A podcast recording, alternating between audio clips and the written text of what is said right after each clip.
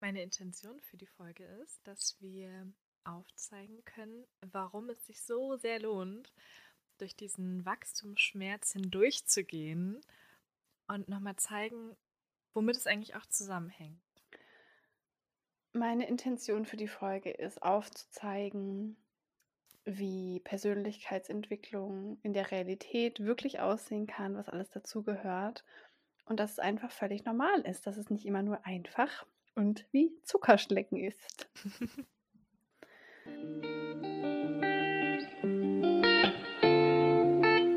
Rein reflektiert, dein Podcast für persönliche Weiterentwicklung und mehr Realität. Wünschst du dir auch manchmal mehr Selbstvertrauen und Mut zur Veränderung? Wir haben es durch viel Selbstreflexion geschafft, unsere Unsicherheiten und Komplexe zu einem tiefen Selbstwertgefühl zu wandeln. Hier teilen wir unsere wertvollsten und intimsten Learnings mit dir, damit auch du das schaffen kannst. Dann los, reflektier mit uns.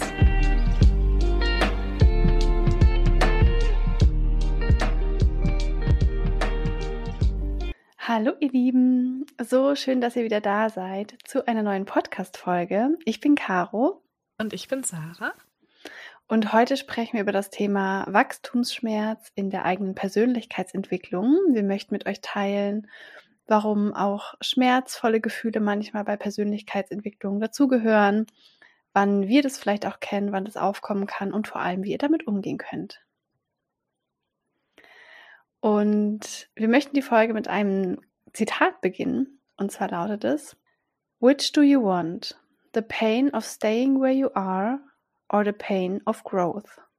Und das bedeutet so viel wie, wofür entscheidest du dich? Möchtest du den Schmerz haben von dem Zustand, in dem du jetzt bist und da vielleicht bleibst? Oder nimmst du den Schmerz in Kauf von Wachstum und Veränderung? Schmerz zu fühlen ist natürlich nie schön. Und wer hat schon Lust, sich freiwillig irgendeiner schmerzvollen Situation, Erfahrung zu stellen? Wahrscheinlich niemand.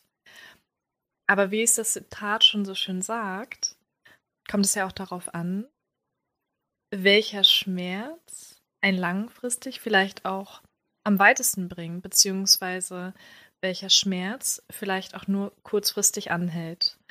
Und sicherlich kennt ihr das alle. Jetzt mal so ein ganz banales Beispiel. Wenn man als Kind gewachsen ist, wenn beispielsweise die Zähne gewachsen sind, manch einer kennt es auch noch als Erwachsener, wenn die Weisheitszähne gewachsen sind, dann schmerzt es erstmal. Und dennoch, gerade jetzt, wenn als Kind die Zähne wachsen, vielleicht beobachtet man das auch bei seinen eigenen Kindern, dient es ja natürlich dazu, dass man in der Lage ist, mit diesen Zähnen richtig beißen zu können, Nahrung richtig verarbeiten zu können. Und auch wenn das Beispiel super simpel ist, so ist es doch eine Parallele, die man mit dem Wachstumsschmerz in der Persönlichkeitsentwicklung ziehen kann. Denn immer dann, wenn wir zuerst Schmerz spüren, verhilft es uns danach dazu, mehr zu können, überhaupt zu mehr in der Lage zu sein. Mega schönes Beispiel, finde ich richtig cool. Und ich habe an ein ähnliches Beispiel gedacht, dass als ich als Kind gewachsen bin in so einer bestimmten Zeit, da hatte ich abends immer so Schmerzen in den Beinen. Mhm. Ich weiß nicht, ob das manche kennen und ich weiß auch, dass man das auch Wachstumsschmerzen nennt, wenn man in bestimmten Altersgruppen irgendwie sehr schnell wächst und ich hatte dann halt eher längere Beine, sag ich jetzt mal, andere haben es vielleicht in den Armen oder ich weiß nicht im Körper, aber dass man das wirklich spürt, wie der Körper wächst, wie man mhm. größer wird und dass es erstmal unangenehm ist. Also ich finde, darin kann man das richtig gut veranschaulichen, was Wachstumsschmerz auch bedeuten kann an so körperlichen Sachen und so ist es halt auch mit dem inneren Wachstum der Seele oder dem, ja, der inneren Welt. Mhm. Was ja voll interessant ist, gerade bei diesem Wachstum, von dem wir jetzt gerade gesprochen haben, um das einfach nochmal so ein bisschen greifbarer zu machen, ist es so, dass wir uns ja nicht bewusst dazu entschieden haben, sondern dass unsere Zähne wachsen oder wir vielleicht von der Körpergröße her, das passiert ja automatisch. Mhm. Und das ist so interessant, denn in der Persönlichkeitsentwicklung suchen wir uns es ja auch manchmal aus, ob wir über uns hinauswachsen möchten, im wahrsten Sinne des Wortes, oder ob wir ja. aus unserer Komfortzone gehen wollen, um uns weiterzuentwickeln.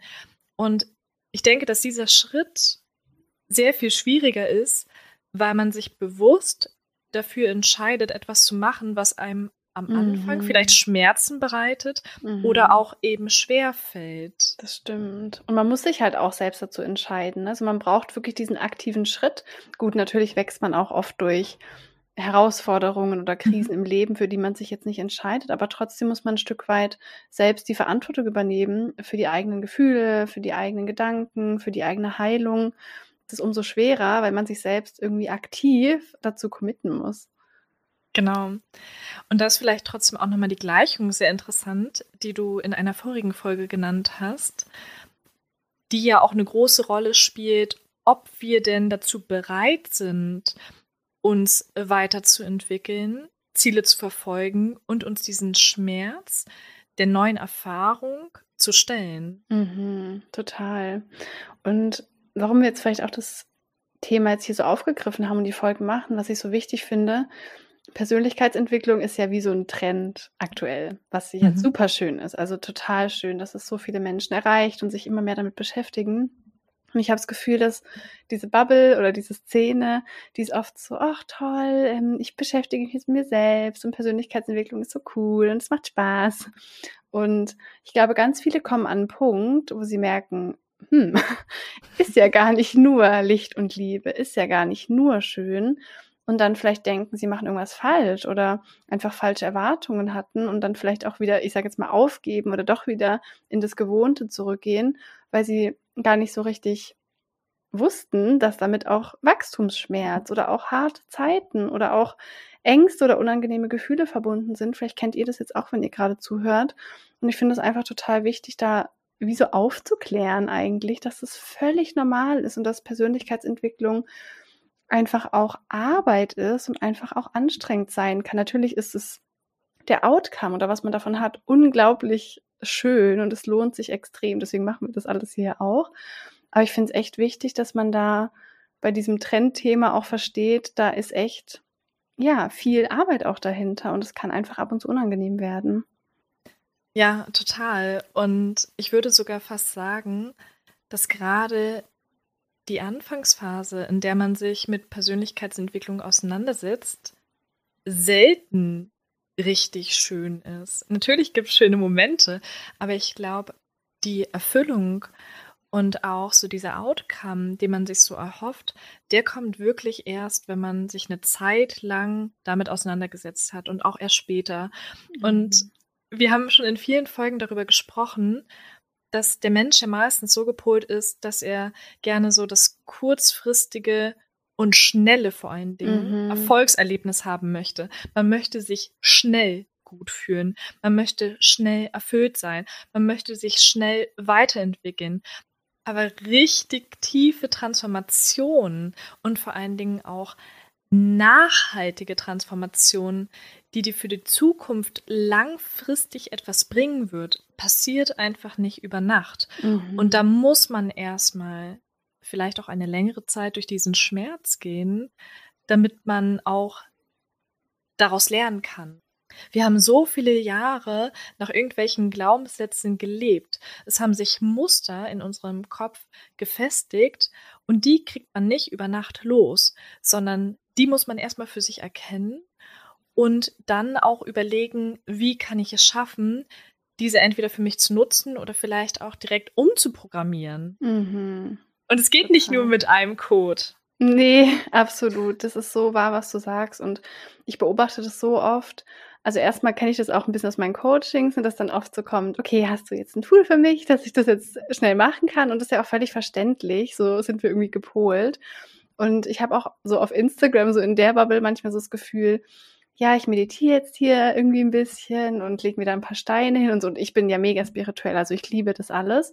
Aber das ist einfach nur ein kleiner Part davon. Also ich kann einfach sagen, es reicht nicht, irgendwie drei Meditationen zu machen und dann hat man alle seine Themen aufgelöst. So leicht ist es leider nicht und so leicht soll es auch nicht sein, weil dieser Weg, dieser steinige Weg ist ja auch, das macht einen stark, dass man den geht. Also es soll in Anführungsstrichen auch nicht nur leicht sein, weil man gerade dadurch stärker wird, dass es herausfordernd ist. Und so schön auch, was du gerade gesagt hast, dass man einfach jahrelang auf ein bestimmtes Programm gelaufen ist. Und das ist ja auch, was Persönlichkeitsentwicklung bedeutet. Ne? Was ist das Wort überhaupt so? Wir alle haben Prägungen in unserem Leben erfahren, vor allem als Kind. Und da waren einfach bei jedem Menschen in irgendeiner Weise schmerzhafte Prägungen dabei. Das heißt nicht, dass einem was Schreckliches passiert sein muss oder dass irgendwelche großen Traumas sein müssen, sondern das kann auch sein, dass man in der Schule mal ausgelacht wurde, dass man sich mal geschämt hat, dass die Eltern gestritten haben und man als Kind einfach negative Erfahrungen abgespeichert hat. Und als Kind können wir es nur auf uns beziehen. Also wir können nur denken, irgendwie ich bin schuld, was irgendeinen Schmerz auslöst. Und unser System, das sich als Kind in den ersten sieben Jahren entwickelt, ist dafür da, dass es uns schützt und dass wir überleben. Das bedeutet, unbewusst als Kind entwickeln wir verschiedene Schutzmechanismen die in dem Moment erstmal total gut sind. Wie zum Beispiel, ähm, ich wurde in der Schule ausgelacht, weil ich was falsch gemacht habe. Das hat wehgetan. Alles klar, ich muss in Zukunft Fehler vermeiden. Mein System ist so, Achtung, keine Ahnung, zum Beispiel, ich schicke jetzt den Perfektionismus oder ich darf keine Fehler machen, damit ich nicht mehr verletzt werde. Und das schleppen wir dann mit durch unser Erwachsenenleben und laufen auf diesem alten Programm aufgrund dieser alten Erfahrung und übertragen das in unser tägliches Leben. Ich darf keine Fehler machen, ich darf keine Fehler machen. Das ist jetzt sehr vereinfacht gesagt. Und das muss man sich überlegen mit sehr, sehr vielen Erfahrungen. Und von denen natürlich auch manche schmerzhafter sind, als bei, in der Schule ausgelacht zu werden. Und Persönlichkeitsentwicklung bedeutet ja jetzt, dass du erwachsen bist und es jetzt ins Bewusstsein holst und dir nochmal anguckst, dient es mir? Und natürlich geht es nicht innerhalb von fünf Minuten, wie du gerade gesagt hast, wenn ich die letzten 30 Jahre auf diesem Schutzprogramm gelaufen bin und mein System ja denkt, ich brauche es, um zu überleben. Ja, vor allen Dingen probierst du ja auch so diesen Schutzpanzer, den du dir da aufgebaut hast, um dich zu schützen, nach und nach abzulegen. Mhm. Und nicht nur, dass man sich dann seinen Ängsten stellen muss, sondern man macht sich natürlich auch im ersten Augenblick verletzlicher. Man muss so richtig ehrlich auf all diese Sachen, auch auf die eigenen Schwächen schauen mhm. und sich ehrlich reflektieren wollen. Denn es ist natürlich auch nie schön, sich mit seinen eigenen Schwächen auseinanderzusetzen. Und ich glaube auch, man ist erst so richtig dazu in der Lage, wenn man sich sich selbst bewusst ist und auch weiß, was man zusätzlich kann, was die Stärken sind. Dann hat man, glaube ich, auch so die notwendige Stärke, mhm. die notwendige Kraft, um sich dann auch mit seinen eigenen Schwächen so ehrlich auseinandersetzen zu können. Mhm, total. Und ich meine, der erste extrem mutige Schritt, den es ja auch bedarf, um da überhaupt hinzukommen, ist ja zum Beispiel auch schon mal die Eigenverantwortung zu übernehmen. Nicht mehr meine Eltern verantwortlich zu machen, nicht mehr meinen Partner oder meinen Job oder die Außenwelt für mein Leben verantwortlich zu machen, sondern zu sagen, ich selber bin verantwortlich. Und das kostet auch schon viel Mut und auch das tut weh. Ich weiß noch so gut, wie ich als Teenager oder so mit 20 oder 18, 19, 20 ich war so in der Opferrolle und ich habe mich da so drin gesuhlt und es war so bequem, weil alle waren schuld, ich konnte nichts machen und wirklich aufzustehen und zu sagen, okay, ich habe die Verantwortung. Nicht mein Partner ist verantwortlich für meine Eifersucht, sondern ich zum Beispiel. Das tut auch schon weh. Auch das ist schon ein Teil von Wachstumsschmerz, dass du denkst, verdammt, it's me. Ja, und was aber auch richtig cool ist, wenn man das einmal verstanden hat, wenn man die Selbstverantwortung übernimmt, dann kann man auch wieder so den Leidensdruck oder die Phase des Schmerzes verkürzen. Ich habe noch so ein bisschen aktuelleres Beispiel.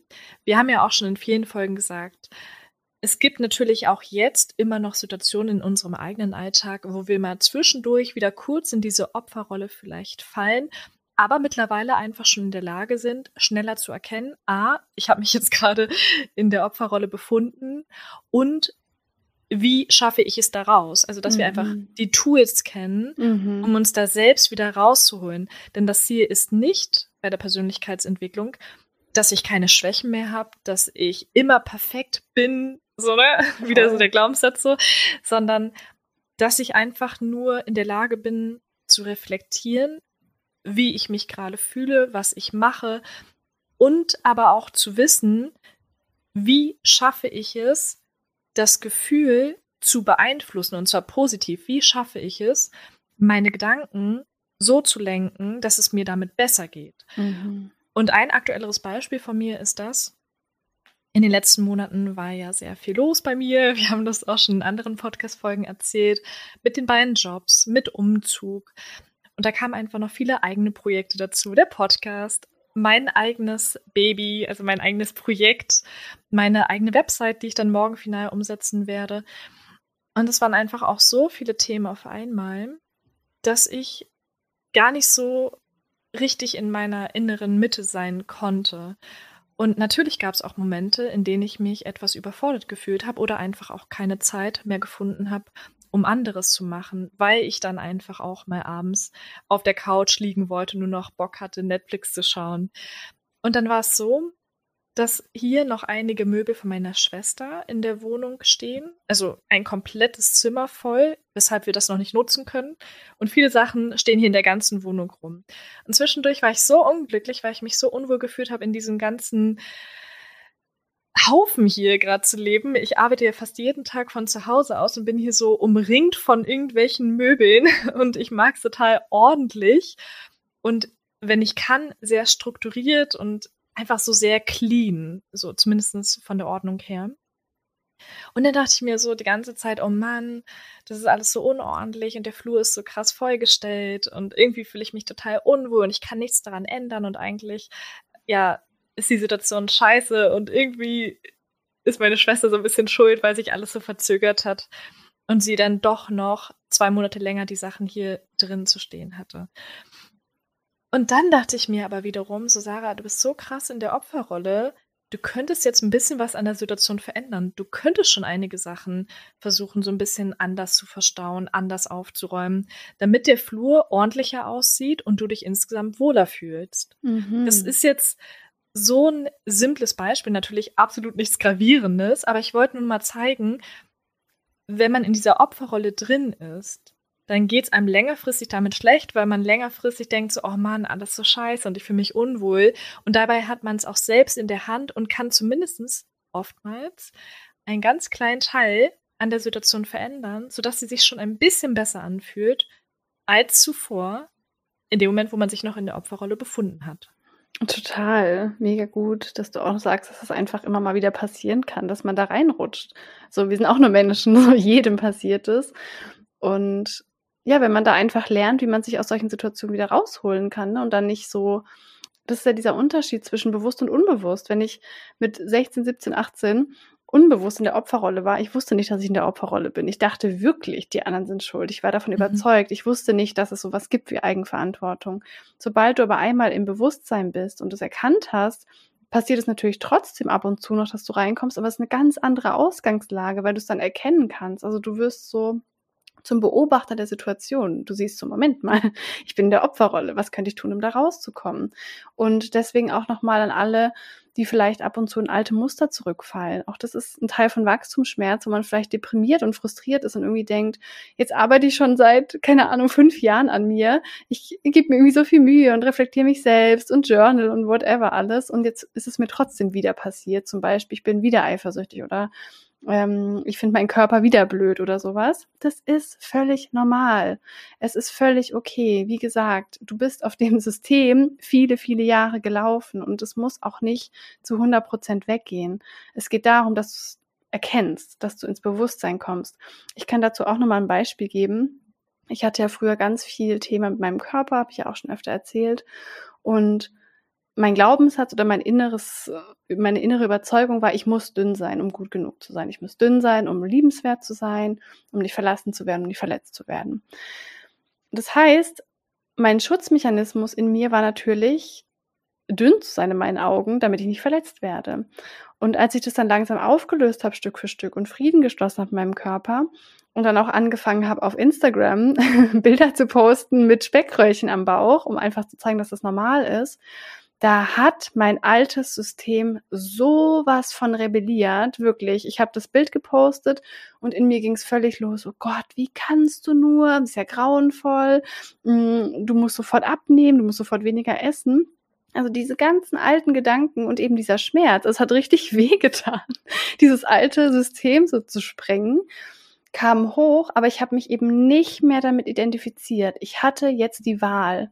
Früher hatte ich die Wahl nicht. Früher war ich dem ausgeliefert. Ich war damit identifiziert. Ich habe das alles geglaubt. in dem Moment, wo ich es bewusst mache, durch meine Persönlichkeitsentwicklung, kann ich es erkennen, ich kann es beobachten und ich kann sagen, hey, danke, innerer Kritiker oder Stimme oder whatever. Alles klar, ich verstehe das, aber chill mal, so, es sind nur Speckröllchen. Also, es ist normal, dass die alten Gedanken noch da sind. Es ist vollkommen normal. Das passiert mir auch heute noch. Aber ich identifiziere mich einfach nicht mehr damit. Ich schenke dem keinen Glauben mehr. Ich gebe dem keine Kraft mehr. Und so kann man das so Stück für Stück ausschleichen lassen. Aber das dauert halt auch Jahre. Ja, und mittlerweile stehst du auch drüber, ne? Also über solchen Bildern. Du weißt, dass es nicht dein Wert bestimmt, wie du aussiehst. Mhm. Und es ist auch so spannend, um nochmal ganz kurz bei dem äußerlichen Beispiel zu bleiben. In dem Moment, als ich mir auch viel mehr meines Wertes bewusst wurde und wusste, dass mein Wert nicht so mit meinem Aussehen zusammenhängt, hatte ich auch gar kein Problem mehr, ungeschminkt rauszugehen es gab eine Zeit oder damals viele Jahre, wo ich noch nicht mal ungeschminkt zum Müll gegangen wäre. Ich wäre da niemals hingegangen. Und auch gerade nach dem Schulwechsel in der Oberschule bin ich immer extrem stark geschminkt zur Schule gegangen. Ich habe mir da so ein bisschen meine Maske aufgeschminkt, um diese sehr negativen Erfahrungen, auch gerade des Mobbings, nicht an mich heranzulassen.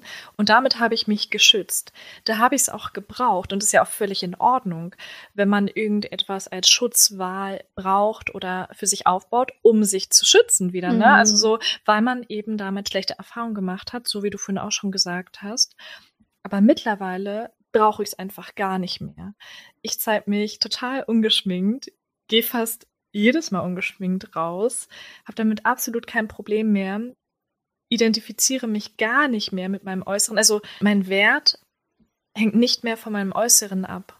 Und es ist einfach so ein befreiendes Gefühl, wenn man das erstmal geschafft hat. Mhm. Ja, voll. Aber du erinnerst dich ja vielleicht auch noch dran, das erste Mal, wo man das macht, ist es mhm. halt einfach fucking unangenehm. Ja. Das, wenn man zehn Jahre dachte, zum Beispiel, ich darf nicht ungeschminkt rausgehen und dann das erste Mal ungeschminkt rausgeht, dann geht halt erstmal der Alarm los. Mhm. Da ist dieses, da ist dieser Schmerz dann dahinter und da auch nochmal, das klingt immer so extrem, das haben wir auch schon mal in ein paar Folgen gesagt, aber man kann sich dieses innere System und unser Gehirn einfach immer noch ein bisschen primitiv vorstellen. Also es geht wirklich ums Überleben was wir als Kinder lernen, was wir für Glaubenssysteme und für Schutzmechanismen quasi unbewusst entstehen lassen oder was sich bei uns einstellt, das, da geht es ums Überleben. Also unser System denkt wirklich, unser Leben hängt davon ab.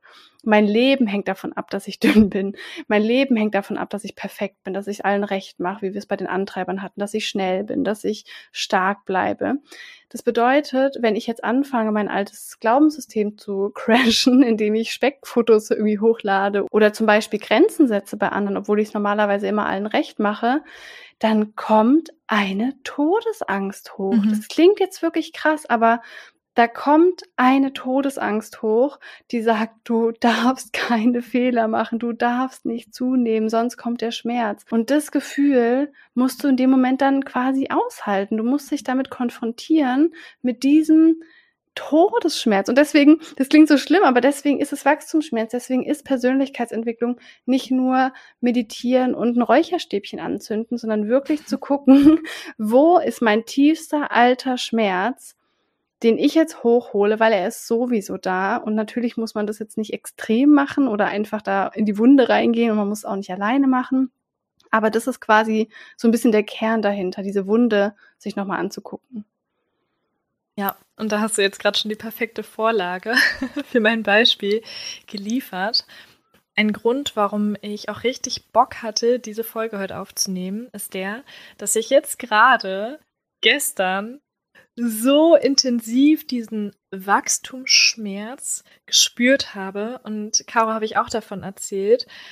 Denn ich habe ja erzählt, dass ein Vorsatz von mir ist für dieses Jahr, dass ich noch mehr sagen möchte, was mir wichtig ist, ähm, ich aber auch von meinem alten Glaubenssatz, ich bin nicht gut genug, mehr loslassen möchte. Und ich beschäftige mich ja schon ein bisschen länger damit, aber wie wir gerade auch gesagt haben, es kann manchmal wirklich etwas dauern, bis man es geschafft hat, diese jahrelang vorhandenen Glaubenssätze aufzulösen. Bei mir gab es jetzt ein sehr aktuelles Beispiel. Um nochmal kurz so den Schwenk zur letzten Folge hinzubekommen. Wir haben in der letzten Folge ja über den inneren Antreiber gesprochen.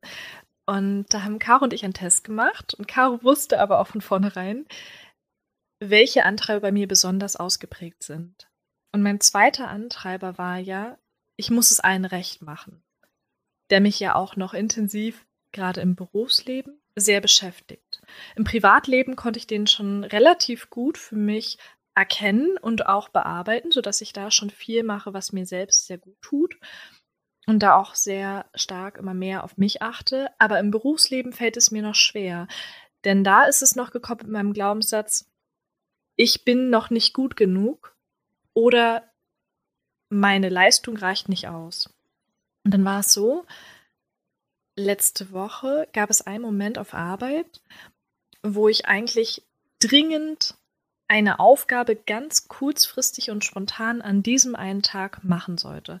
Ich sollte ein Tool für uns kaufen, was meine Kollegin gebraucht hat. Und an diesem Tag hatte ich aber beide Jobs wieder und war in diesem Zwiespalt, welche Arbeit mache ich jetzt? Und kam erst abends dazu. Und ich habe es dann nicht geschafft, dieses Tool zu kaufen, weil mir dann letztendlich auch noch Informationen gefehlt haben, um das mit der Kreditkarte bezahlen zu können. Und da ich jetzt aber den nächsten Tag direkt Urlaub hatte, wusste ich, okay, wenn ich es heute nicht schaffe, dann kann meine Kollegin nicht richtig arbeiten. Also ihr fehlt dann etwas. Ich wusste aber, meine Chefin könnte ja im Zweifelsfall mit ihrer Kreditkarte bezahlen. Das würde ja klappen. Aber dennoch hatte ich damit so ein starkes Problem, dass ich diese Aufgabe in dem Moment nicht machen konnte, weil ich somit nicht meiner Kollegin helfen konnte. Also ich konnte sie nicht unterstützen, obwohl sie mich nach Unterstützung gefragt hat. Und bei mir ist es wirklich so stark ausgeprägt, dass ich so gerne so viel wie möglich meine Kollegen unterstützen möchte und mich aber auch total freue, wenn ich das kann. Und es war für mich so ein starkes Problem, da jetzt nicht helfen zu können, aber da trotzdem auch meine Grenze zu setzen und zu sagen, ich habe den nächsten Tag Urlaub, dann ist Wochenende und ich bin erst wieder ab Montag erreichbar. Mhm. Und im Normalfall, jetzt auch gerade in den letzten Monaten war es so, dass ich dann trotzdem ab und zu selbst am Wochenende mal kurz reingeguckt habe, wenn es jetzt etwas Dringendes war. Ich habe mir eigentlich immer die Grenze gesetzt, am Wochenende guckst du nicht in den Arbeitslaptop rein, aber bei ganz dringenden Sachen habe ich es schon getan. Das ist halt auch ein bisschen die Schwierigkeit im Homeoffice. Du hast den Laptop neben dir zu liegen und denkst, ja, okay, hm, rein theoretisch könnte ich kurz reingucken. Und dann dachte ich mir so, nein, Sarah, es hat so stark was mit deinem inneren Antreiber zu tun, mit dem, mhm. du musst es allen recht machen und du musst jetzt lernen, diesen Antreiber oder jetzt auch so diesen Glaubenssatz abzulegen und dieses blöde, schmerzhafte Gefühl auszuhalten. Mhm. Und ihr könnt euch nicht vorstellen, wie viele Gedanken ich mir am Wochenende gemacht habe. Es hat mich wirklich so krass beeinflusst. Ich habe auch Caro mehrere Minuten Sprachnachrichten geschickt und ihr gesagt, wie sehr ich darunter leide und wie schwer es mir auch fällt, diese Situation auszuhalten, nicht an den Laptop zu gehen und das nicht für meine Kollegin zu regeln. Und dennoch wusste ich, ich muss jetzt durch diesen Schmerz einmal durchgehen, sonst schaffe ich es nie. Beziehungsweise mhm. auf jeden Fall nicht in naher Zukunft. Mhm. Und mein Ziel ist es ja schon, genau diese Glaubenssätze oder auch meinen inneren Antreiber zumindest in dieser negativen Variante aufzulösen, damit es mir auch langfristig damit gut geht und ich mich nicht jedes Mal fertig mache, wenn ich jetzt irgendwelchen Anforderungen nicht gerecht werden kann. Und von 80.000 Gedanken am Tag ungefähr hatte ich bestimmt gefühlt 40.000 Gedanken nur an diese eine Aufgabe, die ich nicht erfüllen konnte. Ich habe mir darüber Gedanken gemacht, ist jetzt meine Kollegin enttäuscht? Mist, ich hätte ihr gerne geholfen. Wie reagiert jetzt meine Chefin? Meine Chefin ist bestimmt genervt. War sie bestimmt auch. Aber so, ich habe mir so viele Gedanken gemacht und hatte richtig Herzrasen. Jetzt heute am Montagmorgen, als ich den Laptop aufgemacht habe, weil ich dachte, na mal gucken, was jetzt da für eine Antwort kam, ob meine Chefin sehr enttäuscht war, wie sie reagiert. Und dann dachte ich mir aber auch davor, Sarah, du hast dein Bestes getan. Du hast alles versucht, was du in dem Moment machen konntest du bist nicht alleine dafür verantwortlich, auch wenn irgendwas kurzfristig reinkommt, nicht und gerade auch nicht bei einer Teilzeitstelle, da wirklich immer allen Ansprüchen gerecht werden zu müssen. Und du weißt eigentlich, dass du immer dein Bestes tust und dein Bestes ist genug. Und ich habe gemerkt, es ist nichts Schlimmes passiert. Und darum geht's. Mhm. Das ist einfach das absolut perfekteste Beispiel dafür, weil man zum einen daran erkennt, wie tief diese Prägungen sitzen, also dass dein ganzes System einfach darauf gepolt war, dass du es allen recht machen musst, um Schmerz zu vermeiden, aus welcher Erfahrung zum Beispiel auch immer, wie schmerzvoll es sein kann, wenn man das dann eben transformieren will, wenn man sich dagegen auflehnt, sage ich jetzt mal, gegen die eigenen alten Überzeugungen. Und aber auch nochmal perfekt der Schwenker zu unserem Zitat am Anfang. Es wäre auch schmerzhaft, wenn du es nicht änderst. Wenn dieser innere Antrieb bei dir unbewusst geblieben wäre und du die nächsten 30 Jahre lang davon angetrieben wärst, es immer allen recht zu machen und es dabei auch noch immer perfekt machen zu müssen, dann hättest du dich wahrscheinlich irgendwie in den psychischen Ruin getrieben. Du hättest wahrscheinlich weniger Grenzen gesetzt, weniger auf dich geachtet. Das bedeutet, in der Komfortzone in Anführungsstrichen zu bleiben, im Gewohnten zu bleiben, tut auch weh. Es wird dir auch Schmerz und Unglück bringen. Genauso wie meine alten Überzeugungen mir auch ganz viel Schmerz gebracht haben, wie Verlustangst, Eifersucht, Körperkomplexe und so weiter. Da kann ich eine lange Liste machen. Das heißt, natürlich ist es erstmal bequemer, den anderen die Schuld zu geben und der Welt die Schuld zu geben und sich nicht die alten Sachen anzugucken. Aber es macht dich nicht erfüllter im Leben. Du hast mhm. trotzdem Schmerz, du hast trotzdem Pain quasi, weil du davon geleitet wirst und einfach nicht Klarheit über dich hast, du keine Klarheit über deine Bedürfnisse hast und man sich das einfach so vorstellen muss, irgendwann in seinem Leben hat man eine Wunde sich geholt. Man hat eine Wunde bekommen, ja, eine innere Wunde. Und man hatte keine Lust, diese Wunde sich anzugucken und hat die verdrängt. Und diese Wunde ist aber nicht verheilt. Die wird eher schlimmer, ja, die entzündet sich oder was auch immer, weil man sich die nicht anguckt und man sie nicht gereinigt oder gut verarztet hat. Das heißt, diese Wunde wird dein Leben bestimmen. Du wirst aus dem Schmerz heraus handeln. Du wirst aus dem Schmerz heraus leben, was nicht schön ist. Und die Wunde wird nicht kleiner, nur weil du es dir nicht anguckst. Und natürlich dann nach zehn Jahren diese Wunde dir anzugucken, die vielleicht, das ist ein bisschen eklig, aber die vielleicht zu reinigen und so, ist erstmal schlimmer. Aber dann kann sie heilen. Mhm. Ja, perfektes Beispiel mit der Wunde und gebe ich dir so recht mit allem. Das wäre so ein bisschen vergleichbar, als wenn man nur so versucht, so eine Zwischennotlösung zu finden mit der Wunde und da irgendwie nur so ein kleines, nicht ausreichendes Pflaster drüber macht und trotzdem immer wieder Dreck reinkommt in die Wunde und sie sich weiter entzündet. Denn genau so ist es. Ich meine, was habe ich in der Vergangenheit anders gemacht? In der Vergangenheit war es vielleicht so, dass sich das nicht ganz so schmerzhaft angefühlt hat, wie jetzt das komplette Wochenende und übrigens auch ein Urlaubstag von mir. Ich dachte mir so, okay, jetzt habe ich mein komplettes Wochenende, meinen Urlaubstag ständig darüber nachgedacht, dass ich meine Aufgabe da nicht so richtig schaffen konnte, dass ich ihr nicht gerecht werden konnte und dass jetzt jemand anderes angepisst sein wird. Und ich habe natürlich versucht, diese Gedanken loszuwerden, mich zu zwingen, an was anderes zu denken. Ich habe mir bewusst gemacht, was es aber auch längerfristig bedeuten kann. Und zwar, dass es mir dienen kann, mich jetzt genau in diesem Moment damit auseinanderzusetzen und dass ich dadurch dann viel mehr schöne Zeit haben werde, als dass ich jetzt dieses Wochenende und den einen Urlaubstage so ein bisschen daran verliere, in Anführungsstrichen. Denn was habe ich in der Vergangenheit gemacht? In der Vergangenheit, habe ich gerade eben schon gesagt, bin ich dann in solch einer Situation auch mal am Wochenende noch an den Laptop gegangen und habe etwas gemacht. Klar, im ersten Augenblick hat sich das vielleicht zwischendurch gut angefühlt, weil ich dann meinen inneren Antreiber beruhigen konnte. Sarah, du hast mhm. es jetzt allen mhm. recht gemacht, du hast es jetzt geschafft. Mhm. Und jetzt kannst du glücklich und zufrieden heute einschlafen. Aber längerfristig gesehen hat sich auch eine Wut in mir aufgestaut. Ich war wütend über mich, wie ich es schaffen konnte oder warum ich es gemacht habe. Und das, trotzdem ich mir mal vorgenommen habe, am Wochenende nicht zu arbeiten, dass ich da wirklich meine klare Grenze setze. Und ich dachte mir, wie kann das sein? Warum arbeitest du jetzt am Wochenende? Du hast es dir verdient, frei zu haben. Du hast es verdient, auch mal arbeitsfreie Zeit zu haben, in der du auch sowieso nicht bezahlt wirst. Und ich habe dann wirklich jetzt auch dieses Wochenende diese Wut in mir gespürt, diese Wut, die hochkam, weil ich es immer allen recht machen möchte.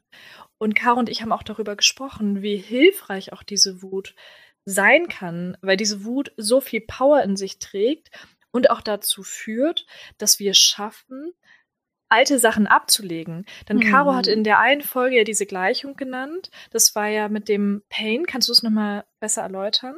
Mhm, ich glaube, das war der Leidensdruck, die positive Vision der Veränderung und die ersten klaren Schritte. Wenn das alles mhm. zusammenkommt und es größer ist als die Angst vor Veränderung, dann geschieht Veränderung.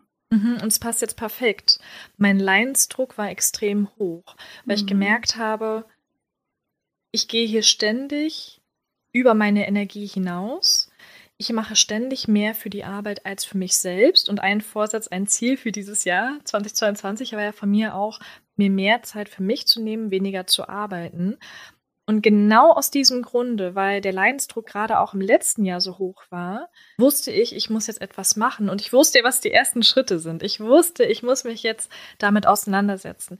Ich muss mir darüber bewusst werden, warum es mir jetzt so wichtig ist, es allen recht zu machen und warum es mir in diesem Augenblick wichtiger ist, als es mir selbst recht zu machen. Und das hat Caro mir auch so schön nochmal in der einen Sprachnachricht gesagt.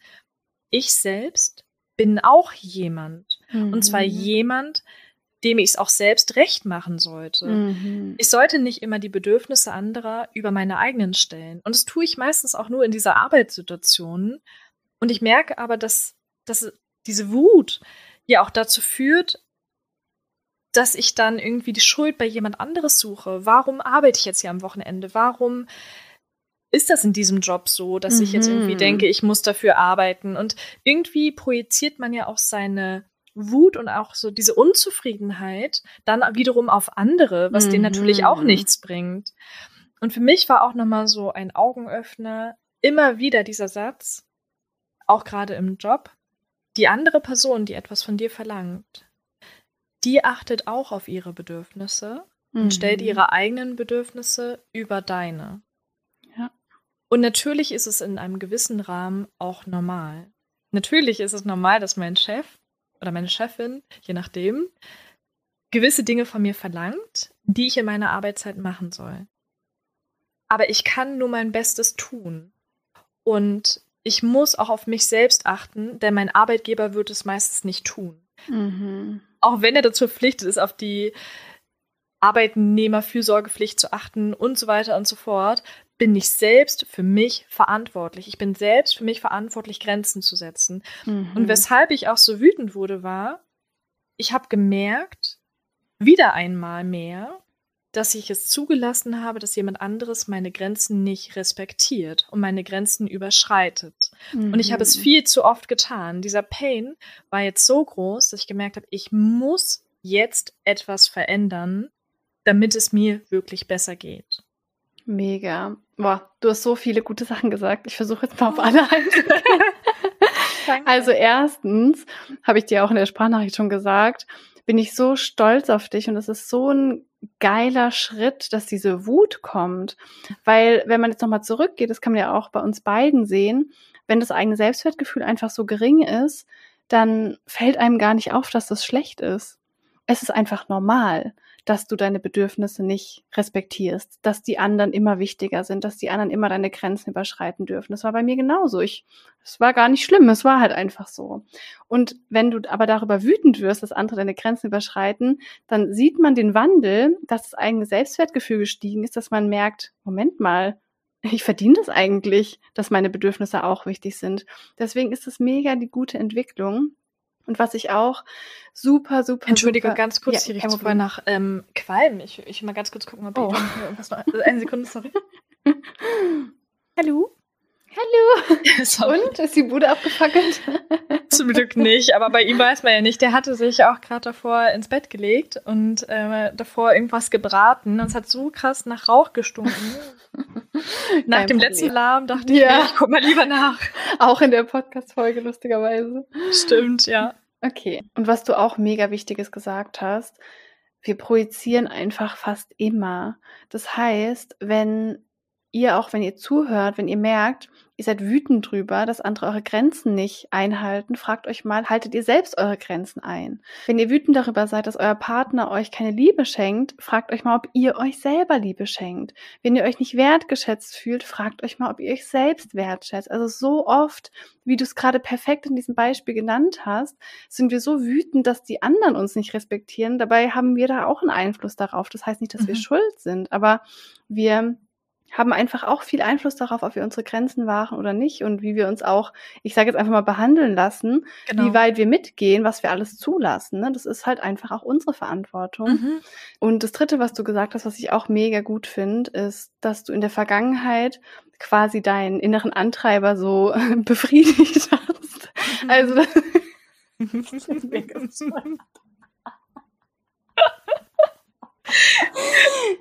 ich sag's ja, anders. Humor, was soll man da sagen halt, ne? Ähm, ja. Danke, dass du nach meinem Bananentalk wenigstens mitziehst. du hast deinem inneren Antreiber, okay. Ähm, du hast quasi, es deinem inneren Antreiber recht gemacht. Und da haben wir auch schon in der Folge über Trigger gesprochen, dass man in dem Moment quasi den Schmerz vermeidet, dass man den eigenen Trigger vermeidet. Das ist wie wenn ich sage, ähm, okay, dann nehme ich jetzt ab, damit ich mich nicht dem Schmerz stellen muss, der rauskommt, wenn ich zunehme. Oder okay, dann mache ich es jetzt allen recht, damit ich mich nicht meinem inneren Schmerz stellen muss, wenn ich es nicht allen recht mache. Oder ich mhm. darf keine Fehler machen. Also man vermeidet quasi den Schmerz. Man tänzelt da so drum herum und natürlich fühlt es sich im ersten Moment besser an. Natürlich fühlt es sich dann besser an, wenn ich sage, ah, okay, jetzt habe ich wieder abgenommen, jetzt brauche ich mich dem ganzen Thema nicht stellen. Aber das ist wieder das Gleiche. Da ist eine Wunde dahinter. Und auch da nochmal, es steht jedem absolut frei, zu entscheiden, ob und wann man sich diese Wunde angucken genau. möchte und kann. Also wer sind wir ja. zu sagen, äh, jetzt guck dir mal hier deine alten Wunden an. So, ich mhm. kenne deine Wunden nicht, ich kenne deinen Schmerz nicht, ich weiß nicht, wie doll der ist. Vielleicht brauchst du noch 10 oder 20 Jahre, um dir das anzugucken, vielleicht auch nie. Das ist auch okay. Ne? Es geht hier nur darum, mal aufzuzeigen, was Persönlichkeitsentwicklung wirklich ist und wenn man sich damit befasst, dass es auch normal ist, dass es schmerzvoll ist. Aber mhm. ich finde, man muss auch irgendwie bereit sein, um sich zu Genau, das war der Satz, den ich gerade im Kopf hatte. Ja, voll, sorry. Ja. ja. man muss bereit sein und man muss sich stark genug in dem Moment fühlen. Mhm. Hätte ich mich jetzt nicht stark genug gefühlt, dieses auszuhalten, denn ich kann euch sagen, auch wenn mein Wochenende trotzdem schön war, hätte es schöner sein können, wenn ich jetzt nicht 20.000 Gedanken oder 40.000 am Tag mit der Arbeit und mit meinem inneren Antreiber verschwendet hätte, um es jetzt mal kurz negativ zu sagen. Aber ich war jetzt schon bereit dazu. Wäre ich jetzt aber absolut an meinem Limit gewesen mit meinen Kräften am Ende und ich hätte dieses Wochenende total für meine Erholung gebraucht, um überhaupt die nächste Woche gut überstehen zu können, jetzt auch auf der Arbeit und generell auch persönlich, dann wäre es jetzt nicht der richtige Zeitpunkt für mich gewesen, mich diesem inneren Antreiber von mir zu stellen. Mhm. Denn immer dann, wenn du in so einen Kampf gehst, kann man sich ja wirklich wie so einen Kampf vorstellen. Stellt euch mal so mich vor, wie ich irgendwie so Boxen vor meinem inneren Antreiber stehe. Ich muss halt stehen. Ich muss in der Lage auch sein, einzustecken, Fäuste, Tritte einzustecken, um dann als Gewinnerin irgendwann aus diesem Kampf herausgehen zu können. Wenn ich jetzt aber schon am Boden liege, dann ist es kein fairer Kampf. Und dann ist es nicht der richtige Zeitpunkt, um mich zu stellen, um in den Ring zu gehen. Mhm. Da kommt so ein bisschen die Kickboxerin in mir raus irgendwie, aber ähm, ich bin immer so, nimm deine Anteil alle liebevoll in den Arm und du so, ich stehe im Ring, ich hau ihn um. nee, aber total gut beschrieben, dass man dafür auch einfach stark genug sein muss, um in dem Moment das zu facen, absolut. Ja, genau, du musst ja den Schmerz dann aushalten können. Mhm. Und wenn ich jetzt aber generell total gebrochen bin und überall Wunden an meinem Körper habe, dann mhm. ist es vielleicht für mhm. den Augenblick erstmal besser, die Wunden kurz zu überdecken, ja. anstatt noch mehr Wunden aufzureißen, weil ich noch nicht bereit dafür bin. Total. Und deshalb, ich finde es total wichtig, dass man bereit dafür ist, aber auch wieder, wie bei vielen anderen Themen, man sollte es auch nicht als Ausrede nutzen, um sich nie seine Wunden anzuschauen, mhm. um sich mhm. nie diesen Schmerz zu stellen. Also natürlich sollte man realistisch sein. So, hey, geht es mir gerade wirklich schlecht und ich bin nicht bereit, mich meinen Glaubenssätzen, meinen Antreibern zu stellen? Oder wäre ich jetzt bereit und habe nur keine Lust, durch diesen mhm. Schmerz zu gehen, weil es jetzt gerade unangenehm ist. Ne? Mhm, total. Ja, ich habe ja auch schon oft von diesem Bild gesprochen mit den Kisten im Keller. Stimmt. Der Keller ist halt voll. Wir alle haben staubige alte Kisten im Keller und natürlich steht es uns frei, was wir mit denen machen, ob wir sie uns angucken, ob wir den Keller ausräumen. Aber was man halt nicht vergessen darf, so sie sind halt da. Also ob du sie dir anguckst oder nicht, sie sind da. Das ist eine Sache, die man anerkennen mhm. muss. Deine Wunden sind da, deine Erlebnisse sind passiert, die kannst du nicht mehr auslöschen. Und, und da will ich jetzt keinen Druck ausüben, aber wenn man die unbewusst lässt, dann passiert es halt auch super oft, dass man die dann auf die nächste Generation überträgt und die mhm. ganzen alten Wunden auf die Kinder überträgt. Und natürlich nicht absichtlich, natürlich nicht, weil man es böse meint, aber das ist einfach automatisch so, weil man noch von denen gesteuert wird. Und dann kann es halt sein, dass dann quasi deine Kinder vielleicht, oh, das ist ein bisschen hart, oder? Nee, das kannst du schon so sagen, dann kann ich ja. gleich das Beispiel nennen. Okay. Und dann kann es halt einfach sein, dass dann deine Kinder mit genau diesen Themen arbeiten müssen. Und vielleicht ist es dann auch deren Thema, aber man kennt es ja so ein bisschen in Familien, so, wer ist bereit, diese alten Kreisläufe der Wunden und des Schmerzes, die immer wieder weitergegeben werden, zu durchbrechen, zu sagen, okay, stopp, ich lebe jetzt nicht danach, ich gebe das jetzt nicht weiter, sondern ich arbeite das jetzt auf. Mhm. Und ich finde, es klingt auch gar nicht hart, sondern es ist einfach Realität. Und ich meine es jetzt komplett wertfrei. Ich liebe meine Eltern und meine Mama über alles. Also Mama habe ich jetzt betont, weil es jetzt um meine Mama gehen wird.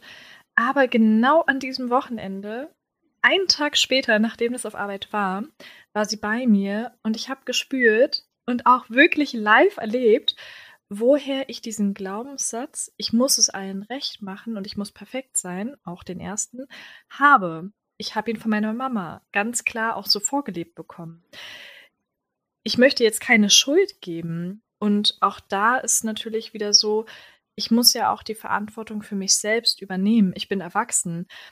Ich muss jetzt auch irgendwie mal überlegen, und das tue ich ja auch schon lange, was kann ich jetzt aus dieser Situation machen? Ich bin jetzt nicht mehr das kleine Kind, was sagt so, Mama, Mama, bitte hilf mir, sondern ich bin jetzt die erwachsene Frau und vielleicht ist es auch manchmal so, dass ich dann noch meine Mama sagen kann, Mama, du musst es nicht allen recht machen, du bist trotzdem wertvoll, mhm. unabhängig davon, was jemand anderes von dir denkt oder was du denkst, was er von dir denken könnte. Mhm. Das ist ja mhm. wieder so ein bisschen Erwartungs Erwartungen, ne? Was, mhm. was, was stelle ich mir vor, was der andere denkt? Und wir interpretieren da manchmal so viel rein. Klar, manchmal kann es auch zutreffen. Aber manchmal ist es auch so, dass man denkt so, oh, der wird jetzt richtig wütend sein und was passiert denn im schlimmsten Falle? Ich kriege ein schlechtes Arbeitszeugnis oder so. Und ist es dann wirklich so? Also man kann sich da auch wieder fragen, wie realistisch ist das schlimmste Szenario, was wir uns ausmalen? Mhm. Und passiert überhaupt etwas, wenn wir uns der Sache stellen? Und ganz kurz nochmal, um da den Bogen hinzubekommen.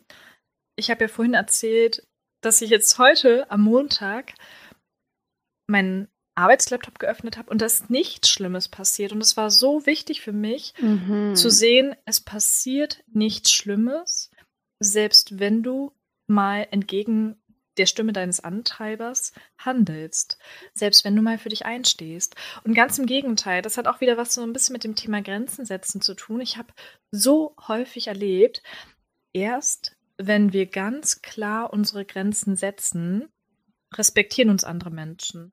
Das sollte natürlich nicht immer so sein. Und ich muss ganz ehrlich sagen, aus meiner persönlichen Sicht finde ich dieses Verhalten auch nicht gut. Ich persönlich respektiere auch Menschen, die noch nicht in der Lage sind, ihre Grenzen zu setzen. Oder ich versuche eigentlich immer, Menschen zu helfen, die meine Unterstützung brauchen. Ich würde das niemals ausnutzen. Ich würde mich niemals über diese Menschen stellen. Und ich würde sie niemals schlechter behandeln. Niemals. Aber trotzdem erlebt man das immer wieder, dass Menschen, die nicht genau diese Stirn geboten bekommen, die Menschen nicht respektieren, die keine Grenzen setzen können. Und das habe ich im Arbeitskontext schon so häufig erlebt. Ich bin im Arbeitskontext super freundlich und ich versuche es, wie gesagt, wegen meinem inneren Antreiber auch, allen recht zu machen. Aber auch, weil ich eben jemand bin, der sich empathisch gerne in andere reinfühlt und es ihnen gerne recht macht. Und dann habe ich gemerkt, dass so häufig meine Grenzen missachtet worden sind. Und es hatte nichts damit zu tun, dass ich irgendwie mit jemandem schlecht umgegangen bin oder so. Ganz im mhm. Gegenteil. Aber es hatte was damit zu tun, dass derjenige dachte, okay, Sarah setzt keine Grenzen, also teste ich mal ein bisschen aus, wo die Grenzen sind. Ja, weil auch du deine Grenzen missachtet hast, ne? Ja, genau. Also es ist ja auch so, dass man immer so viel zulässt, wie andere einen behandeln, wie wie man sich selbst behandelt. Also so wie ich meine Bedürfnisse nicht wertschätze, akzeptiere ich das auch bei anderen Menschen, dass sie meine Bedürfnisse nicht wertschätzen. Mhm. Und das ist wieder, es hat nichts mit Schuld zu tun. Es geht einfach nur darum, dass man das projiziert, dass man so lernt, wie darf wer mit mir umgehen, wie darf wer mit mir sprechen, wie ich mit mir umgehen, wie ich mit mir spreche. Und du hast noch zwei richtig gute Sachen gesagt. Einmal das mit deiner Mama. Also voll gut, dass du das teilst. Und so ist es einfach. Natürlich sind wir alle geprägt von unseren Eltern oder auch von Lehrern oder anderen Familienmitgliedern. Nicht, weil die schuld sind, sondern weil man einfach unbewusste Muster einfach weitergibt. Ob man will oder nicht. Also ob man das Böse meint oder nicht. Und es gibt ja auch diesen Satz, hurt people, hurt people. Genauso healed people, heal people. Das mhm. heißt, wenn ich meine Wunden mir nicht angucken möchte, ist es zwar okay, aber wenn ich mal Kinder habe, werden die das irgendwie bemerken, weil die mich ja beeinflussen oder sogar steuern. Und auch das andere, was du gesagt hast, dass es dir so geholfen hat zu sehen, dass nichts Schlimmes passiert, wenn du das mal aushältst, sage ich jetzt mal, wenn du siehst, mh, mm, dein innerer Antreiber hat gesagt, du musst allen recht machen, sonst werden wir sterben. Ist mal so extrem gesagt. Mhm. Das denkt er, davon ist er überzeugt. Um es jetzt nochmal ganz kurz anders zu formulieren, ne, so vielleicht auch für andere greifbarer. Ich muss es allen recht machen, um beliebt zu sein, um gut anzukommen und um als fleißig zu gelten, glaube ich. Also das ist es dann vielleicht noch so ein bisschen mehr, was ich dann auch so richtig nachfühlen kann.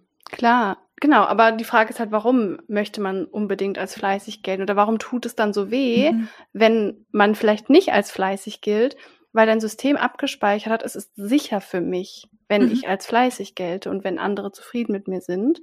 Also es ja. war jetzt sehr extrem von mir formuliert.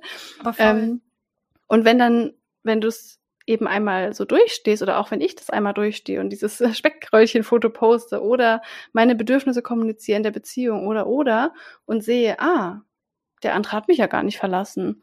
Ah, ich bin ja gar nicht allein und einsam und voller Schmerz. Dann hat der innere Antreiber eine neue Erfahrung gemacht von, es ist nicht gefährlich, es nicht allen recht zu machen. Und ich hatte das dir ja auch in der Sprachnachricht so gesagt, ich stelle mir das immer so vor, wenn wir nicht so in Kontakt gehen mit den Anteilen, dann sind die teilweise riesengroß. Also zum Beispiel mein innerer Antreiber, ich muss perfekt sein, war früher auch riesengroß. Und fünf Meter hoch. Und ich lasse mich von ihm steuern. Und jedes Mal, wo ich eine neue positive Erfahrung mache, im Sinne von, auch wenn ich nicht perfekt bin, passiert mir nichts, überlebe ich, bin ich sicher, werde ich geliebt, wird er so ein Stückchen kleiner. Genauso auch wie die Angst oder der innere Kritiker. Das kann man mit jedem Anteil so gleichsetzen je mehr positive Erfahrungen ich mache, dass ich das überlebe und trotzdem sicher und geliebt bin, wird er immer kleiner und irgendwann ist er vielleicht auf Augenhöhe, irgendwann wird er kleiner, ich kann ihn in die Hosentasche packen, ne, über die Jahre verteilt. Und dann kann man den Umgang total gut verändern mit diesen Anteilen. Mhm. Was man jetzt natürlich auch nochmal realistisch sagen muss oder vielleicht auch sollte, es kann natürlich auch sein, dass Ähnliches eintrifft, wie ihr euch das vorstellt. Also es hätte jetzt durchaus auch sein können, dass meine Kollegin richtig genervt und sauer auf mich reagiert oder meine Chefin mir schreibt, Sarah, so ganz ehrlich, so geht es nicht, ist deine Aufgabe, ich habe da keinen Bock drauf. Könnte sein. Und ich habe mich auch versucht, innerlich auf solche Szenarien in etwa einzustellen. Also ich habe jetzt nicht gedacht, dass meine Kollegin mir das schreibt, aber ich dachte, vielleicht kommt da auch was Negatives.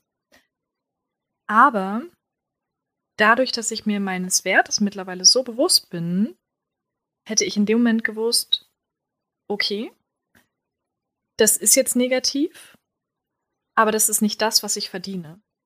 Und dann hätte ich mir sogar noch mehr Gedanken darüber gemacht. Also es hätte mich getriggert, aber diesmal im positiven Sinne, ob ich wirklich in solch einer Arbeitssituation arbeiten möchte, wo einerseits meine Grenzen nicht respektiert werden und andererseits von mir mehr verlangt wird, als ich in dem Moment tun konnte. Mhm.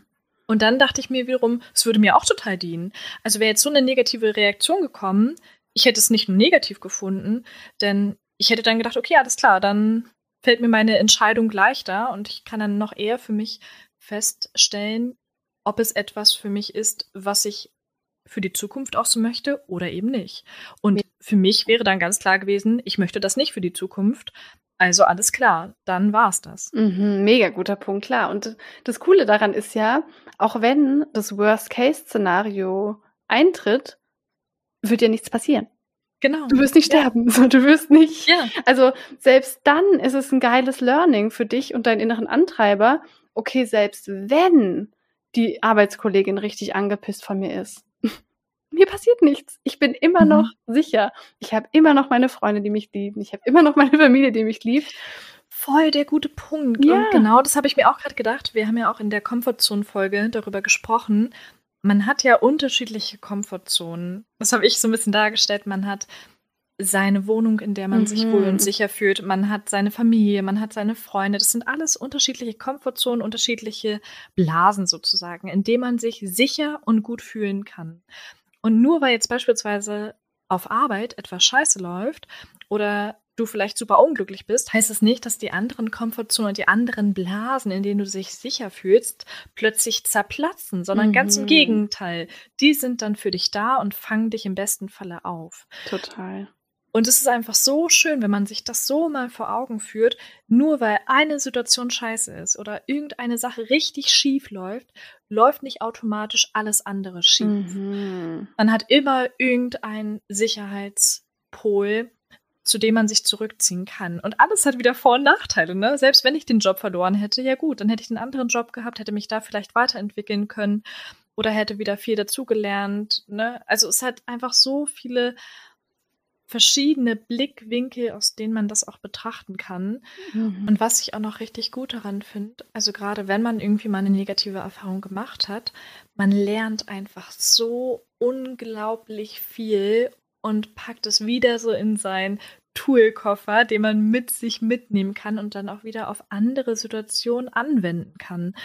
Also wenn ich einmal so eine Erfahrung gemacht habe, dass irgendwas richtig blöd gelaufen ist, dann gehe ich wieder viel stärker daraus hervor und kann andere Erfahrungen besser verkraften oder vielleicht mhm. auch generell gestärkter entgegentreten. Mhm. Ja, wieder, der Schmerz macht einen stärker, ne? Ja, total. Ja, total. ja finde ich auch richtig schön nochmal, dass du das mit den verschiedenen Komfortzonen so dargestellt hast, finde ich auch mega hilfreich.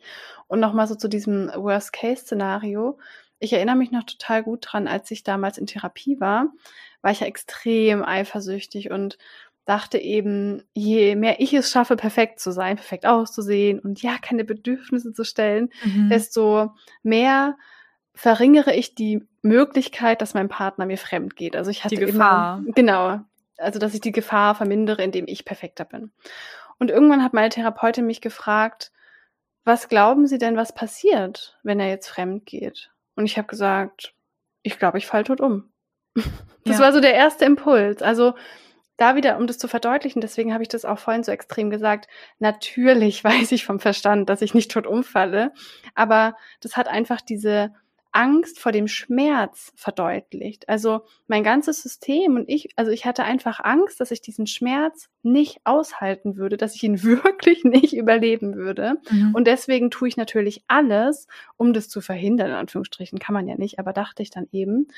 Und da sich wirklich auch mal im Kopf oder auch gefühlsmäßig mit diesen Worst-Case-Szenarien auseinanderzusetzen, wirklich ehrlich zu verstehen, wenn mein Partner mir fremd geht, ist es natürlich scheiße. Es ist mega schmerzhaft. Es ist nichts, was ich mir wünsche. Und natürlich will ich die Beziehung behalten. Aber ich würde nicht sterben. Ich würde nicht sterben. Ich habe Freunde, ich habe Familie. Ne, dass man das auch im Kopf mal durchgeht. Und zum Beispiel hatte ich ja auch in der Folge mit meinem Vater erzählt, dass meine größte Angst die letzten 26 Jahre, mein ganzes Leben war, dass mein Vater mich ablehnt. Und was ist mhm. passiert? Ich habe ihn getroffen, also ich habe ihn am Telefon kennengelernt.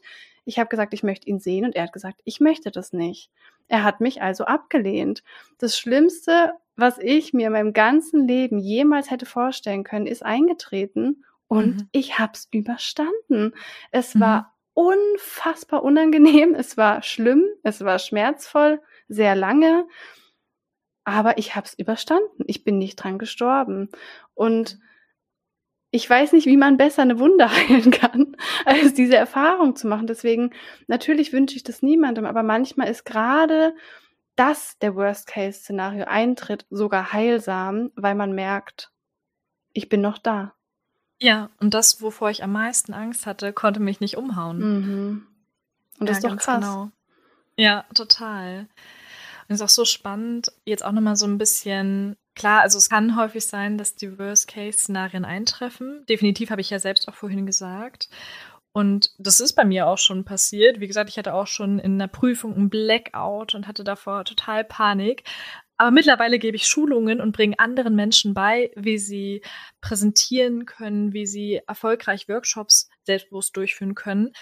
Und das ist doch so spannend, dass man auch aus so einer Erfahrung, aus deinen größten, schmerzhaftesten Erfahrungen, aus deinen größten Schwächen auch wieder eine Stärke machen kann.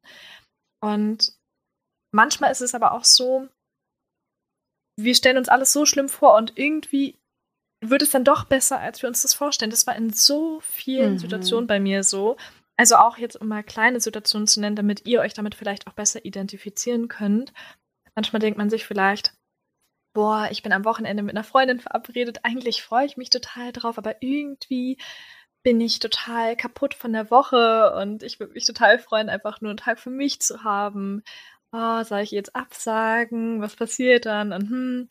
und manchmal ist es auch so, dass die Freundin dann von sich aus absagt und man sich so viele Gedanken im Voraus gemacht hat, die jetzt hätten gar nicht sein müssen. Mhm. Natürlich kann man auch selbst die Freundin sein, die dann für die Bedürfnisse sorgt und dann in dem Fall sagt so, hey, tut mir leid, aber ich brauche Zeit für mich. Aber es kann eben auch manchmal so kommen, dass sich andere Sachen ergeben und man sich einfach viel zu viele Gedanken im Voraus gemacht hat, die gar nicht hätten sein müssen und die vor allen Dingen auch zu nichts Gutem geführt haben. Total. Was ich auch richtig spannend fand zu beobachten bei mir selbst. Und das ist wieder so, ne? Ich konnte die Beobachterperspektive einnehmen und konnte mich so ein bisschen von außen quasi betrachten. Also ich habe meine Gedanken ganz bewusst wahrgenommen und dann auch gedeutet. Und mir ist dann mal aufgefallen, jetzt gerade an diesem Wochenende, dass ich mich wegen solchen Kleinigkeiten so verrückt mache, als wenn ich etwas Schlimmes verbrochen hätte, als wenn es komplett schlimm wäre, dass mir jetzt nicht die Daten vorlagen und ich es jetzt nicht machen konnte, obwohl nichts Schlimmes dran hing. Es hing kein Leben dran. Ich habe nichts geklaut. Ich habe niemanden verletzt. Ich habe niemanden umgebracht. Also ich habe nichts Schlimmes gemacht. Ich gucke gerade auch ein bisschen zu viel Serie so in die Richtung. How to get away with murder, glaube ich, ne? Genau. Ja, ich gucke auf jeden Fall gerade zu viele Serien, aber es ist einfach so krass, wie sehr ich mich wegen Kleinigkeiten, wegen banalen Kleinigkeiten, die einfach wirklich nicht schlimm sind, verrückt mache. Und so tue, als hätte ich was richtig Schlimmes verbrochen. Und das ist total spannend, wenn ich mich mit meinem Freund darüber unterhalte. Denn für mich ist es ein großes Glück, dass er andere Antreiber hat und andere Glaubenssätze als ich. Weil er mir dann immer wieder aufzeigen kann, dass meine Gedanken, gerade in solchen Arbeitssituationen, gar nicht so dramatisch sind oder vielleicht auch Sachen, die ich nicht tun konnte, gar nicht so schlimm sind, wie ich sie mir manchmal vorstelle oder wie sie sich manchmal für mich anfühlen. Er so, ja, ganz ehrlich, du hast gemacht, was du kannst und fertig. So, mach dir keine Gedanken mehr drüber. Und ich dachte mir dann auch zwischendurch an dem Wochenende, boah, wie gut würde es mir gehen, wenn ich einfach noch besser abschalten könnte, wenn ich es schaffen würde, noch gleichgültiger zu sein. Und ich meine jetzt nicht gleichgültig im Sinne von mir ist alles scheißegal, sondern gleichgültig im Sinne von ich habe mein Bestes getan und damit ist gut. Im Frieden. Ja, einfach mehr Mhm. so im Frieden, ohne sich da jetzt so verrückt zu machen, wenn man eine Sache nicht schafft. Und ich bin da jetzt gerade auf dem Weg und es wird auf jeden Fall noch lange dauern. Aber es fühlt sich jetzt schon deutlich besser an, weil ich für mich einstehe, weil ich für mich kämpfe und weil ich dafür kämpfe, dass auch meine Bedürfnisse oberste Priorität haben, weil ich dafür kämpfe, dass auch meine Freizeit insbesondere wichtiger ist als die Bedürfnisse von irgendjemandem auf meiner Arbeit. Das heißt, du wählst den Schmerz der Veränderung über den Schmerz da, äh, über den Schmerz, dass es so bleibt, wie es ist. Ja, genau. Voll schön. Ich meine, dass du das schon so beobachten kannst, ist schon so ein krasser Schritt. Also wenn man mhm. da überhaupt ist, dass man das beobachten kann und erkennt, dann verliert es halt einfach auch schon relativ viel Kraft, ne? Mhm. Mega gut. Hast du da vielleicht noch ein Beispiel, bei dem du vielleicht jetzt gerade so festmachen kannst, wo du so einen richtigen Wachstumsschmerz hattest, aber auch gemerkt hast, dass sich das total nach vorne bringt, dass dir das auch komplett gedient hat und dass es dir letztendlich trotz dieses Schmerzes viel mehr geholfen hat und viel besser geht, weil du daran gewachsen bist? Es ist jetzt nicht das aktuelle Beispiel, aber meine ganze Therapie war eigentlich genau dafür das Beispiel. Und das ist auch noch mal so ein bisschen so der Kern der Folge, weil ich glaube, wie gesagt, dass dieses Trendthema Persönlichkeitsentwicklung oft so ein bisschen mit Meditieren und ähm, Räucherstäbchen gleichgetan wird, aber ich halt wirklich mit 19 drei Jahre lang Therapie gemacht habe und ich wirklich alle oder alle bestimmt nicht, aber viele, viele Kisten aus dem Keller geholt habe und ich hatte viele Erkenntnisse, die extremst schmerzvoll waren, auch mit meiner Mutter, auch mit Familie jetzt mal abgesehen von meinem Vater, die mir noch nahe standen und ich hatte so viele Erkenntnisse, dass auch da vielleicht nicht alles gut gelaufen ist und mich auch da viel verletzt hat und mich auch da viel negativ geprägt hat. Und ich glaube, es ist eins der schmerzvollsten Dinge, wenn du erkennst, dass die Menschen, die du liebst, auch Dinge gemacht haben, die dir krass wehgetan haben und die mhm. dich krass geprägt haben, auch vielleicht in negativeren Punkten und das wirklich dir das einzugestehen, weil wir beschützen oft unsere Eltern natürlich auch so, weil die sind halt auf einem Sockel, das sind halt unsere Eltern oder auch unsere Großeltern oder Familie oder Freunde.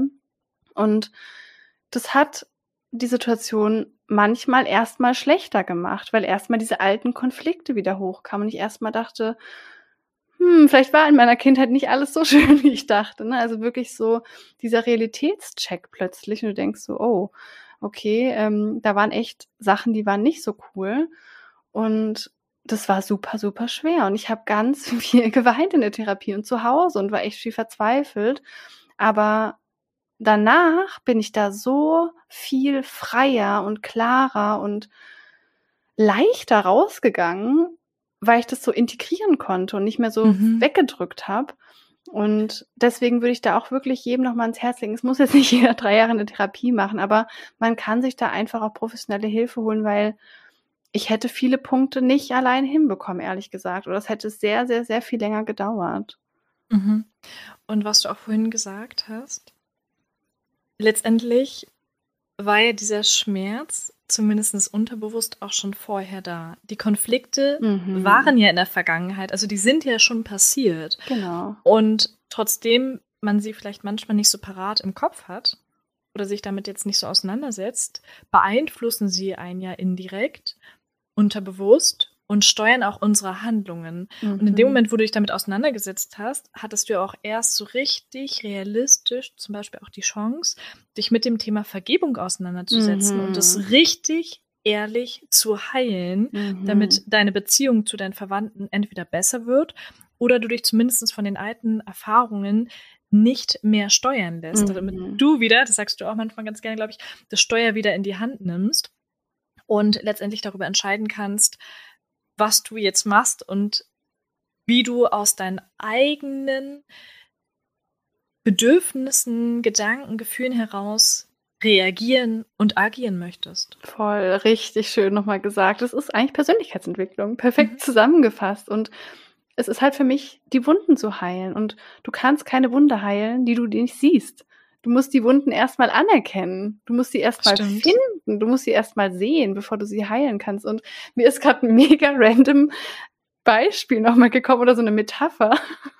Okay, ich bin gespannt. Also stell dir vor, dein Kühlschrank ist richtig voll und du hast den ewig nicht ausgemistet. Und du mhm. weißt genau, ganz hinten im Kühlschrank sind so richtig viele verschimmelte, eklige Sachen. du weißt es, aber sie sind so ganz hinten und die frischen Sachen sind vorne. Und da habe ich auch ein richtig gutes Beispiel. Ich muss danach droppen. und du weißt einfach jeden Tag, dass diese ekelhaften Dinger da hinten stehen und dass du irgendwann musst du diesen Kühlschrank ausmisten. Und irgendwann kommt der Tag, da machst du das. Und in dem Moment, wo du die Sachen rausräumst und sie dir anguckst, wird's nochmal richtig eklig. Es wird erstmal schlimmer, weil du dir die verschimmelten Sachen angucken musst. Aber wenn du das gemacht hast, dann ist es wieder frei. Dann ist das ganze schimmelige Zeug im Müll und du hast wieder einen frischen, schönen Kühlschrank. Aber es muss erstmal kurz eklig werden, bevor du dieses Freiheitsgefühl hast. So spannend, ganz kurz, um mal noch bei dem Essensthema zu bleiben. Und ich sage gleich auch noch ein Kühlschranksbeispiel, ein privates. Spoiler. Also, ihr kennt es bestimmt alle, gerade ähm, Mandarinen oder auch andere Obstsorten schimmeln ja extrem schnell oder auch Äpfel. Und dieser eine verschimmelte Apfel sorgt ja auch häufig dafür, dass die Äpfel drumherum mhm. auch nicht mehr so schön sind, wie sie sein könnten ohne ihn. Und also nicht nur diese Sache, die man da rausholt, die da hinten schimmelt, sondern sie hat ja auch Einfluss permanent auf alle anderen Äpfel, ja. auf alle anderen Apfelsinen. Und genauso ist es ja auch bei unseren Gedanken.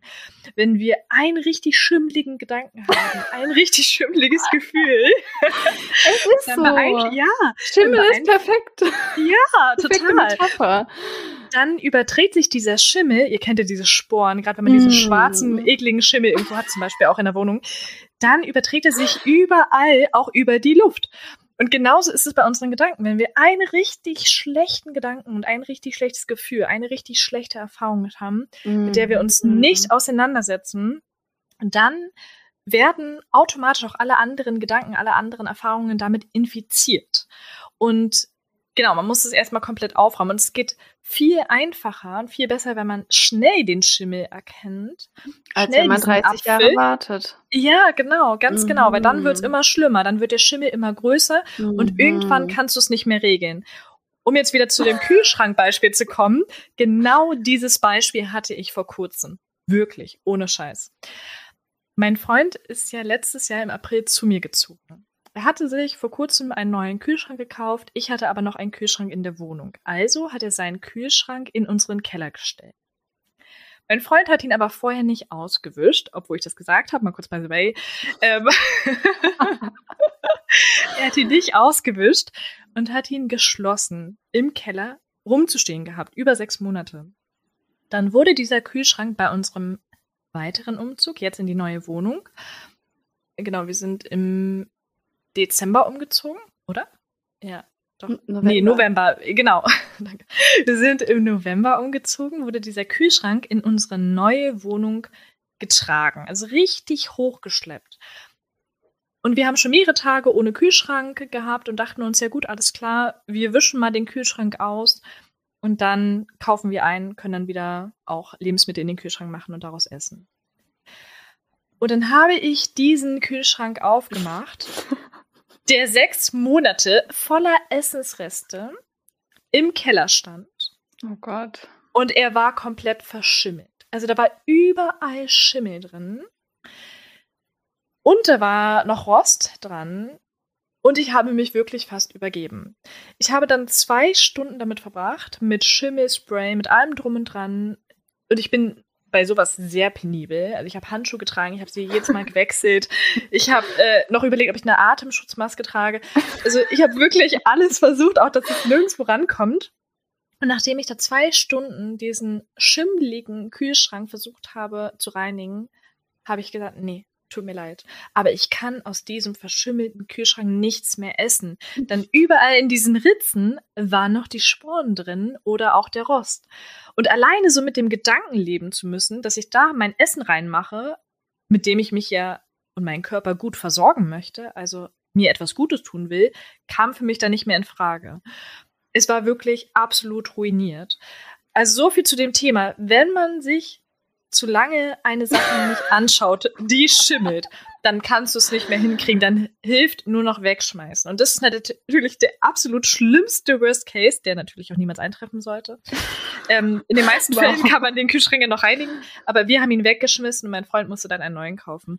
Aber so viel kurz zu diesem Beispiel. Du musst dir diesen Schimmel anschauen. Und wenn er jetzt einfach am Umzugstag einmal kurz zehn Minuten den Kühlschrank von innen gereinigt hätte, dann hätte ich erstmal nicht zwei Stunden angefangen zu putzen und zweitens hätten wir einfach diesen Kühlschrank nutzen können. Und das ist so sinnbildlich für alles, was man macht. Man schiebt so häufig Sachen auf, weil man erstmal nicht reinschauen möchte, weil man sich Mhm. erstmal nicht mit seinen negativen Gefühlen oder mit dem Schimmel auseinandersetzen will. Du hast halt literally den schimmligen Kühlschrank aus dem Keller geholt, ne? Ja, wirklich. Da haben wir die Kissen sozusagen im Keller mit dem Kühlschrank und dem verschimmelten perfekt Toll, verbunden. Und toll. so war es leider in der Realität. Ja. Und was hat man wieder daraus gelernt? Lieber schnell mal eine Sache machen, die zehn Minuten dauert. Dann spart man Zeit, man spart diesen Ekel, Den Schmerz. Problem, den Schmerz, ja, den Schmerz, auch den Schmerz, weil es ja nochmal Geld gekostet hat. Ja. ja, also Persönlichkeitsentwicklung ist quasi der schimmlige Kühlschrank, den man ausräumt. Ja, Wirklich. genau. Und ich hab Möglichst schnell. Ja, und ich habe das ja, glaube ich, schon mal in der Folge Psychotherapie erzählt, dass ich mit 16 ein Schülerpraktikum gemacht habe, ein soziales, für eine Woche im Altenheim. Und die Altenheimleiterin mir bei so einem Gespräch erzählt hat, dass sie ganz oft halt Leute auch beim Sterben begleitet, die halt alleine sind und keiner kommt oder so. Und die ihr ganz oft, bevor sie gehen können, nochmal ihre ganzen Traumas erzählen müssen, in Anführungsstrichen. Also sie können nicht loslassen, ohne das einmal rausgelassen zu haben. Oder sie rufen noch nach ihrer Mama oder sie erzählen irgendwie ganz schlimme Dinge aus der Kindheit. Sie müssen es nochmal angucken und bearbeiten, bevor sie sterben können. Und ich dachte mir mit 16 so, nee. Darauf habe ich gar keinen Bock, das bis ich 90 bin, mit mir rumzuschleppen. Und das war jetzt nicht so ein bewusster Gedanke, aber ich glaube, das war echt eine Sache, die mich so beeinflusst hat, dass ich echt mit 19, als es mir auch schlecht ging, dachte, weißt du was? Ich hole jetzt einfach mal alles raus. Ich habe keine Lust, das ewig mitzuschleppen. Und wie gesagt, jeder Mensch ist anders. Jeder Mensch hat andere innere Resilienz. Für jeden Mensch, natürlich hat jeder Mensch andere Erfahrungen gemacht, andere schmerzvolle Erfahrungen und es kommt auch aufs Timing an. Und es ist auch völlig okay, wenn man erst mit 50 oder 60 die Sachen aufarbeitet. Besser spät als nie. Und Ja. da ist es dann bestimmt auch noch nicht zu spät.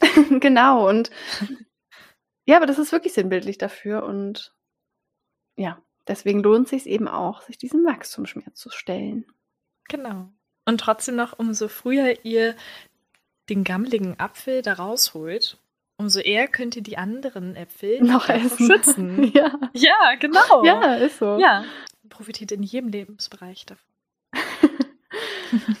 Okay, ihr Lieben, dann hoffen wir sehr, dass euch die ganzen Metaphern und unsere Gespräche darüber weitergeholfen haben, Persönlichkeitsentwicklung vielleicht nochmal besser zu verstehen, zu verstehen, dass es absolut normal ist, dass man da Rückschläge hat, dass man da Ängste hat, dass es manchmal weh tut und dass es auch völlig normal ist, dass man in alte Muster verfällt, dass es einfach das Wichtigste ist, dass man da Bewusstsein schafft und einfach Stück für Stück dran arbeitet. Und dass es auch eine Sache ist, die nicht nur eine Woche dauert, sondern die einfach ein lebenslanger Prozess ist. Und wie immer freuen wir uns riesig, wenn wir von euch hören, wie für euch eure Persönlichkeitsentwicklung ist, wie Wachstumsschmerz vielleicht für euch ist. Also schreibt uns da gerne auf Instagram reinreflektiert.podcast. Und wenn ihr jemanden kennt, dem die Folge weiterhelfen könnte, dann teilt sie super gerne. Damit helft ihr nicht nur uns, sondern auch allen, denen der Podcast helfen könnte. Und es gibt jetzt auch die Möglichkeit, auf Spotify eine positive Sternebewertung abzugeben. Also äh, gebt uns gerne fünf Sterne. Dauert nur eine Sekunde. Und dann hören wir uns in 14 Tagen. Rein reflektiert. Rein reflektiert.